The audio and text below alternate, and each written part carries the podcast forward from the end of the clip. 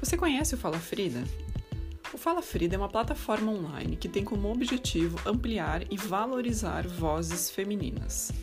Fazemos isso desde 2017, publicando histórias de mulheres no site falafrida.com.br e no Instagram fala.frida. Também promovemos clubes de leitura, cursos, palestras e, a partir de agora, este podcast. Se você também considera que as mulheres foram silenciadas por tempo demais, Apoie a produção deste conteúdo e do nosso trabalho acessando apoia.se barra Fala Frida. Eu me chamo Nicole Spor, sou fundadora do Fala Frida, cientista social, educadora e escritora. Na primeira temporada deste podcast, quero com você criar uma biblioteca feminista. Cada episódio será sobre um livro, seu conteúdo, autoria, por que ler e onde encontrar. Chega mais!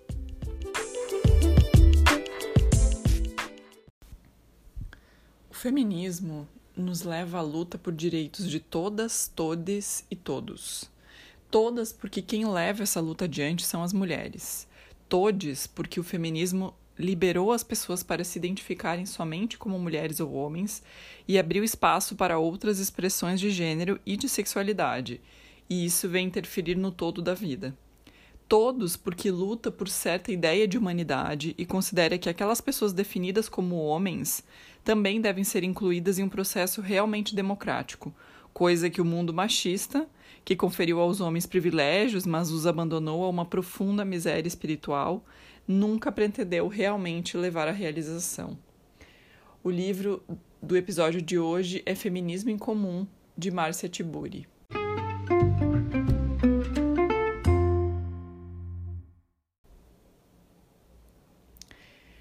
A Márcia Tiburi, ela se define como escritora e desenhista. E atualmente ela é professora da Universidade Paris 8. E ela diz assim no, no perfil dela do Twitter: eu, eu gasto meu tempo denunciando fascistas, tá?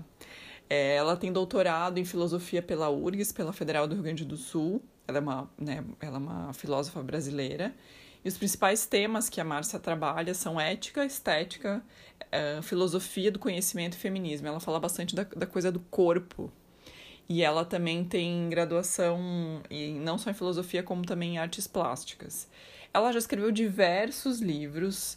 É, eu vou citar alguns apenas, não vou citar todos. Uh, por exemplo, As Mulheres e a Filosofia, O Corpo Torturado, Diálogo sobre o Corpo, Filosofia Cinza, a, trilogia Íntima Magnólia foi finalista do Prêmio Jabuti em 2006, por exemplo. É, o depois Ridículo Político, uma investigação sobre o risível, a manipulação da imagem, o esteticamente correto. É um livro mais recente. É, Como Conversar com um Fascista, de 2015.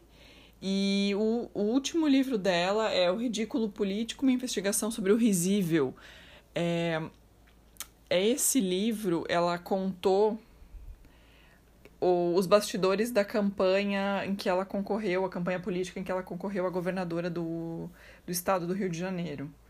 Então ela, ela mostra assim, ela conta, ela, ela teoriza em cima disso, né? Eu não li o livro, mas eu li sobre o livro, então eu estou fazendo essa introdução. Feminismo em Comum foi publicado em 2018 e além que foi o ano também que ela foi candidata, né? Ao governo do Rio de Janeiro. Ela escreve para jornais, ela tem uma coluna na revista Cult, ela participou também do Saia Justa entre 2005 e 2010 e também teve um livro que foi gerado a partir dessa experiência.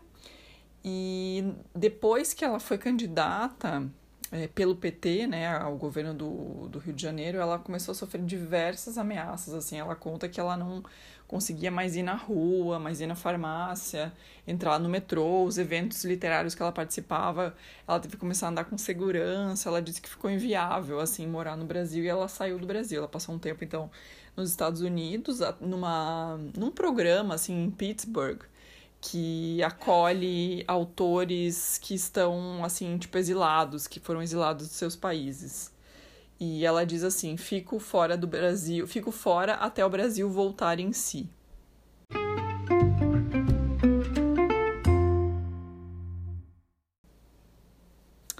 Então, por que ler Feminismo em Comum?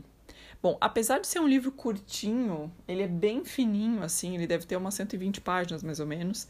Ele é um livro denso e ele aborda diversas facetas do feminismo. Então, ele é um livro muito bom, ele é muito. Ele tem uma base muito sólida para quem quer começar a entender. Né? Então, eu vou trazer alguns trechos que eu, que eu selecionei para gente, a gente conversando. Bom, ela diz assim: vamos começar falando sobre o trabalho que é um verdadeiro problema de gênero. Poucas vezes os filósofos se preocuparam em entender o lugar do trabalho na vida das mulheres. Estamos diante de uma divisão de trabalho baseada na ideia de uma diferença sexual. O próprio sexo entra nesse sistema de trabalho como obrigação para muitas mulheres. Então isso é bem interessante, né, que a própria filosofia nunca se ocupou muito disso, né? A não ser nos anos recentes. Não só a filosofia, como diversas outras áreas do conhecimento. Então, é, um outro exemplo disso é a Silvia Federici, né? Ela é uma escritora italiana que ela escreveu sobre a caça às bruxas e vários outros, vários outros livros, assim, é muito interessante esse livro da da Caça às Bruxas, por exemplo, ele foi resultado de uns 20 anos de pesquisa, assim.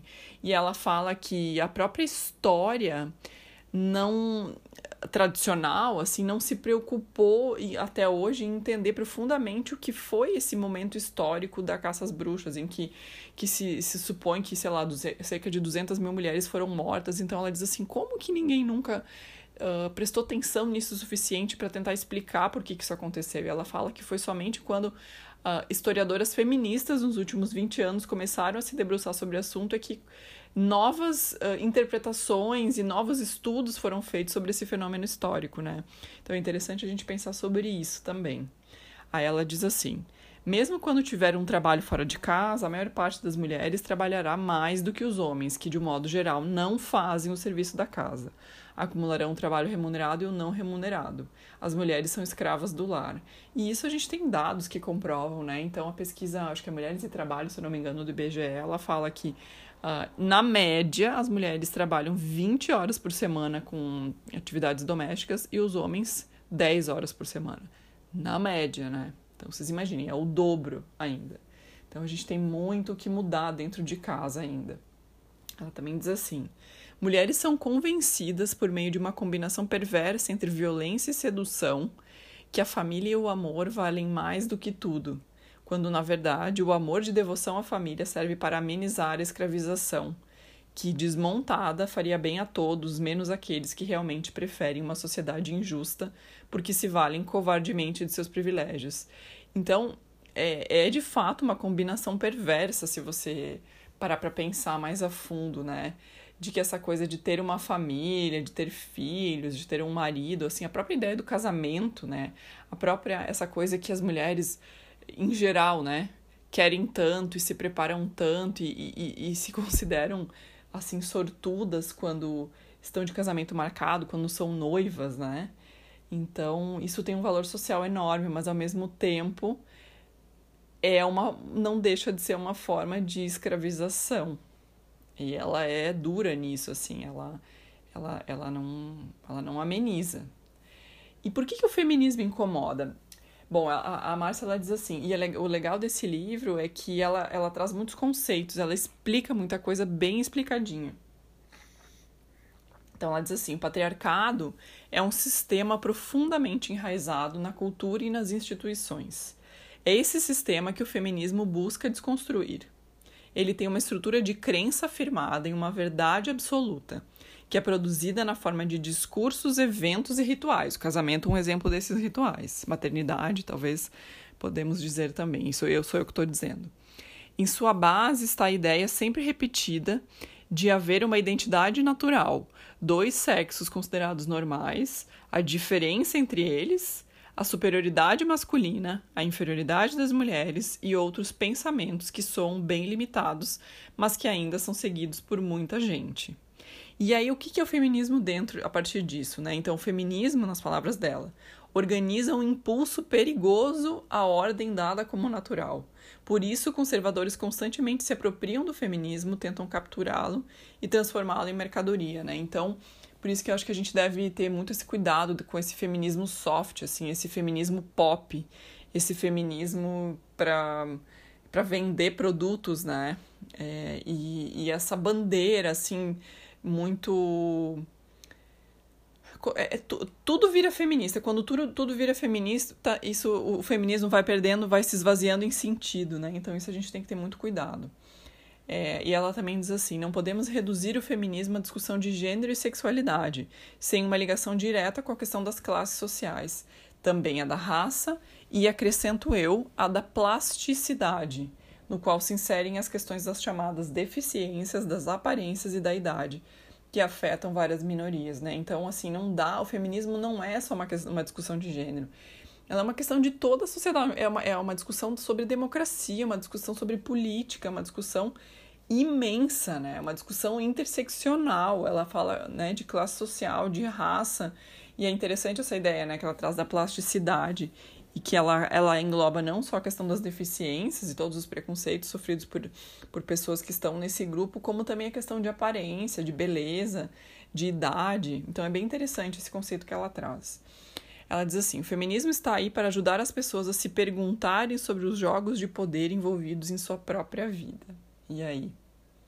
Você se questiona? Você se pergunta sobre os jogos de poder envolvidos na sua própria vida? Eu deixo essa questão aí.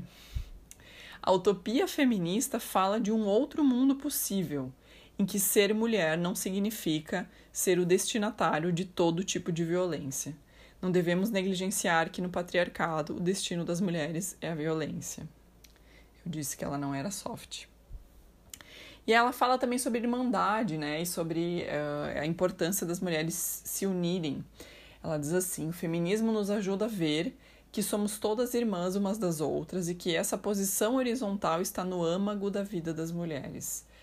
Emma Goldman, que foi uma ativista lituana, não vê diferença entre putas e esposas. Aguentem essa. Todas submetidas ao patriarcado. Umas vendendo corpo reduzido ao trabalho sexual, outras entregando-se ao trabalho doméstico, reprodutivo e sexual, ou seja, né, limpando casa, tendo filhos e, e fazendo trabalho sexual, em troca do que comer, de onde dormir, de uma casa, ou seja, um lugar à sombra dos homens. E aí? Como que isso soa para você? Você já tinha pensado sobre isso? Que talvez não haja tanta uma, uma diferença tão grande entre putas e esposas? as putas, pelo menos, elas recebem em dinheiro, né? Pelo trabalho sexual. Pois é.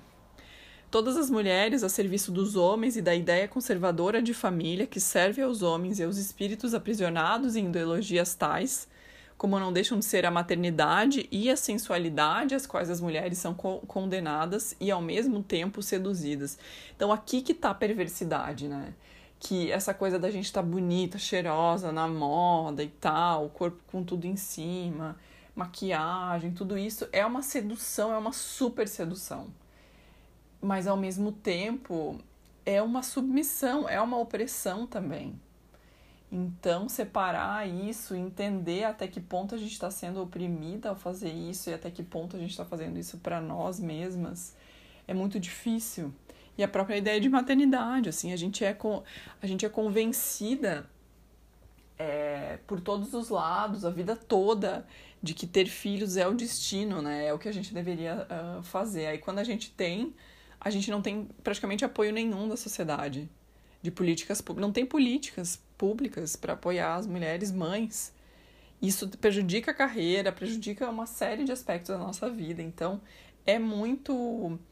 É, é, uma, é perverso isso mesmo. E aqui é impossível não lembrar do livro Mães Arrependidas, é, que é um livro de uma escritora israelense que a gente já debateu um, no, no Clube de Leitura Feminista, que ela entrevista mulheres que se arrependeram de ter filhos.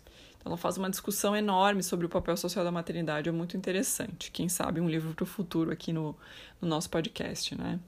E a própria a mãe da, da Márcia Tiburi nunca a incentivou a ter filhos, né? A mãe da, da Márcia teve cinco filhos e sempre se queixou muito, assim, do, do trabalho doméstico, da posição dela, de ter que cuidar de todo mundo, de não trabalhar fora. Então, ela conta um pouco da experiência dela, assim, do que, que ela ouvia com a mãe dela. E ela, de fato, não tem filhos, a Márcia. Ela é casada, mas ela não tem filhos.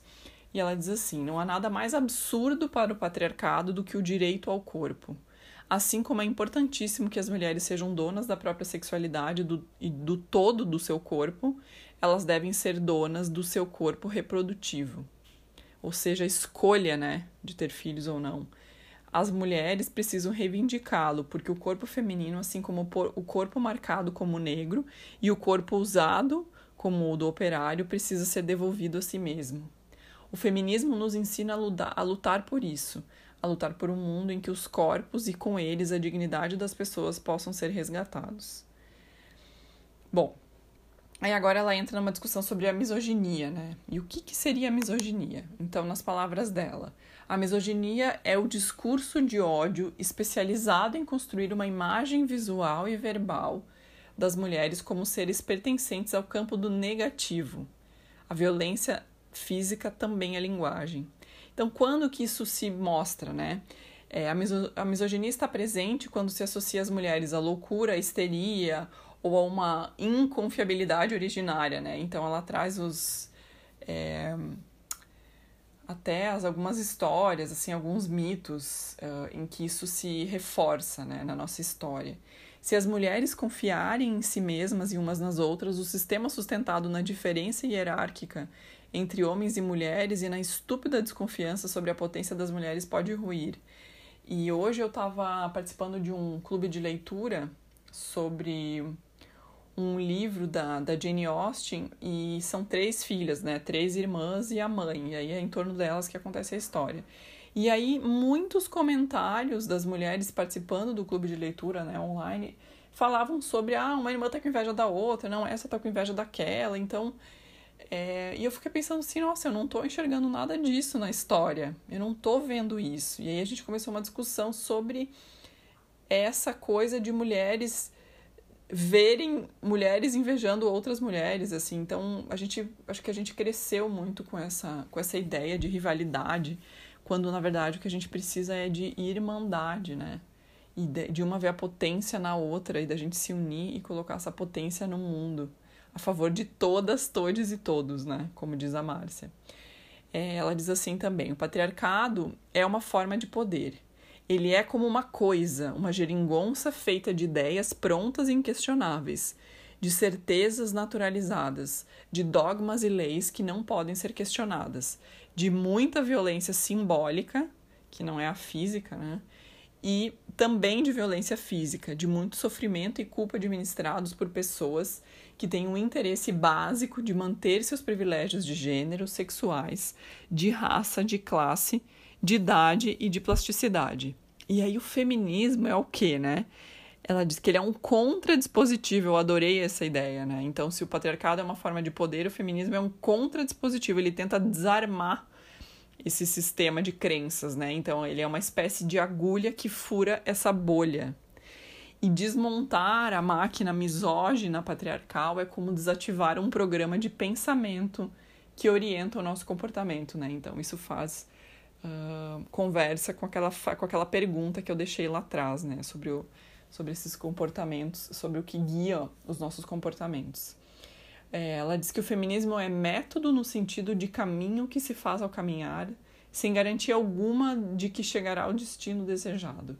Por seu caráter aberto, ele incomoda muita gente. Quem tenta destruir o feminismo é justamente quem tem medo de seu caráter transformador. E aí aqui ela começa a falar um pouco sobre a pluralidade dentro do feminismo e de como isso é importante, de que a gente não precisa ter um discurso único, até porque somos muitas e somos e as pautas são muito diversas. Né? Então ela fala assim, ó, da pluralidade de propostas e posturas no âmbito feminista que incluem mulheres de todas as idades, raças, crenças, plasticidades, escolaridades, sexualidades. O feminismo é um espaço-tempo no qual habitam a multiplicidade dos corpos em relação não violenta. Nesse sentido, o dissenso é uma característica da dialogicidade. Né? Então, essa, a importância de se ter essa de ter múltiplas vozes e de ter diálogo entre esses diversos grupos, essas diversas partes. O feminismo é a própria democracia que queremos mas uma democracia profunda que começa colocando a questão dos direitos das mulheres e avança interrogando a urgência dos direitos de todos que sofrem sob julgos diversos. Então eu já falei sobre isso em outros, em outros, enfim, em outros momentos, em outros episódios, enfim, que o feminismo ele pode servir como um grande guarda-chuva para diversas lutas, né? Então ele pode ser sim esse grande esse termo que abraça várias outras uh, vários outros ativismos dentro dele, né? O, o antirracismo, é, contra a homofobia, enfim. E aqui ela fala disso também, né? Então, o feminismo ele ajuda a criar essa nova democracia, assim, essa nova forma de, de sociedade, de uma forma bem ampla. Tudo o que sabemos sobre as mulheres primeiro foi contado pelos homens, da filosofia à literatura, da ciência ao direito. Demorou para que as mulheres conquistassem o seu lugar de fala, o seu direito de dizer o que aconteceu, o seu direito de pesquisa e de memória. O feminismo se construiu a partir dessa conquista de liberdade de expressão, né? E, e essa, ela fala muito assim que os homens sempre trataram as mulheres como incapazes para o conhecimento ou como traidoras. E aqui ela também fala de novo do do, da história de Pandora e do, da história da Eva, né, no Gênesis. Que as mulheres foram sempre colocadas como loucas e más e que desviam os homens do caminho correto, né. Uh, e essas práticas arcaicas, na visão dela, têm relação direta com o assassinato de mulheres que não cessa de se repetir ao longo da história, aquilo que há não muito tempo passamos a chamar de feminicídio. A docilização e submissão das mulheres tem tudo a ver com isso. Então veja só, né? Um espectro. Então, assim, você ensinar uma menina a ser boazinha é um tá no, no começo de um espectro, né? De, de não. De, você não ensina uma criança, uma, especialmente uma menina, a dizer não e agradar aos outros e fazer coisas que não o que ela quer e que não o melhor para ela, isso está no mesmo espectro do, do silenciamento máximo de uma mulher que acabar com a sua vida. Né? E a Rebecca a Solnit fala sobre isso. Quem sabe eu faço um, um, episódio sobre ela também. No, no livro Os Homens Explicam Tudo para Mim. Então ela começou a falar dessa coisa do lugar de fala, e é interessante que ela traz o lugar de escuta. Que ela diz assim: uh, o desejo é o desejo político que surge no lugar de fala. O lugar de fala pede um lugar de escuta. O lugar de fala expressa um desejo de espaço e tempo contra uma ordem que favorece uns em detrimento dos outros. E a escuta é um elemento prático no processo político que precisa ser experimentado com urgência, sobretudo pelos sujeitos que detêm o privilégio da fala. E o espaço da voz foi até hoje do homem branco, situado no topo do sistema social de privilégios. O homem branco falante é uma forma personalizada da velha soberania patriarcal está autorizado a falar sobre todos os assuntos, a fazer o que bem entender, muitas vezes até a perversão, a produzir e reproduzir uma visão de mundo que o favorece. A fala é autorizada por um falo, que sempre esteve em posse dos homens brancos, que dominaram os discursos e a produção da verdade. E aqui é, eu, eu penso que é importante a gente se colocar nessa, nessa conversa, né? Então eu tô falando a partir da perspectiva de uma mulher branca de classe média, é, com escolaridade, com um grande lugar de fala, né? E então eu, eu participo de um grupo de mulheres e a gente tem alguns encontros online, e aí eu, eu, eu me marcou muito o fato de que uma das, das pessoas que estava conduzindo o encontro falou assim: Ah, eu vou fazer umas perguntas e aí eu espero a participação de vocês. Mas quem tá com aquele ímpeto de falar, quem já quer tirar o microfone do mudo e já quer, já quer começar a falar, eu peço que conte até 20. Porque geralmente são as mesmas pessoas que, já, que, que acabam falando, que já estão acostumados a falar. E se você é aquela pessoa que não costuma falar, é você que a gente quer ouvir nesse momento. Então, isso eu, fiquei pensando muito assim sobre o meu lugar de escuta e como isso é algo que todos, uh, todo mundo precisa praticar. E aí agora ela entra então no machismo.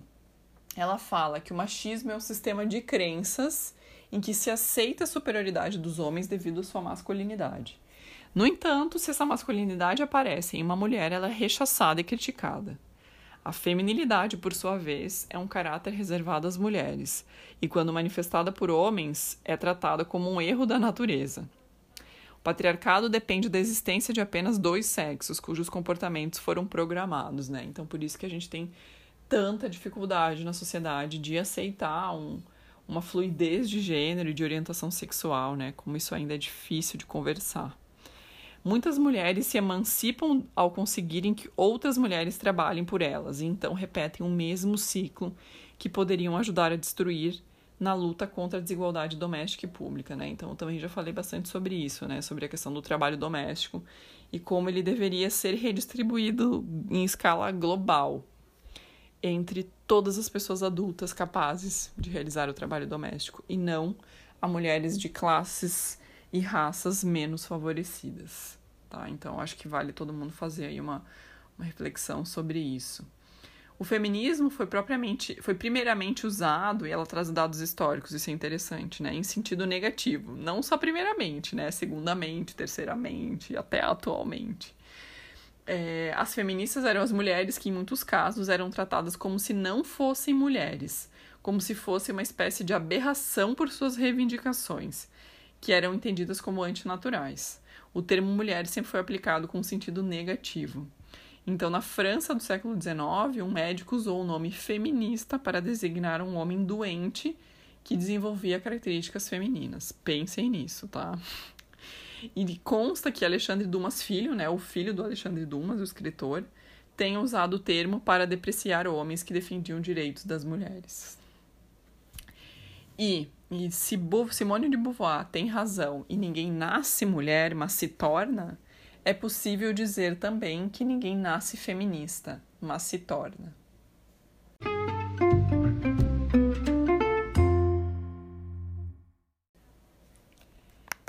Bom, onde encontrar o livro? O livro é bem acessível, é, ele custa em torno de 20 ou 22 reais o livro físico, tem nas principais livrarias do Brasil, e se você quiser o em formato e-book, ele está em torno de 15 reais.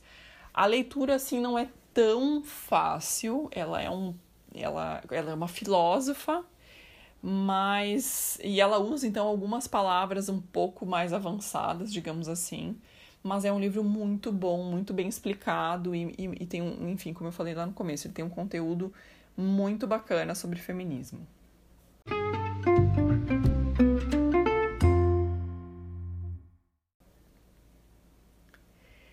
E para fechar, eu não consegui escolher só uma citação, então eu escolhi duas citações da Márcia Tiburi, né, pra gente encerrar esse episódio. O feminismo se torna meu gênero nesse momento. É um nome que dou à minha consciência política e ao espírito do meu corpo. E o feminismo em comum é um convite e um chamado para o diálogo e a luta. Aceitá-lo é uma questão de inteligência sociopolítica e de amor ao mundo.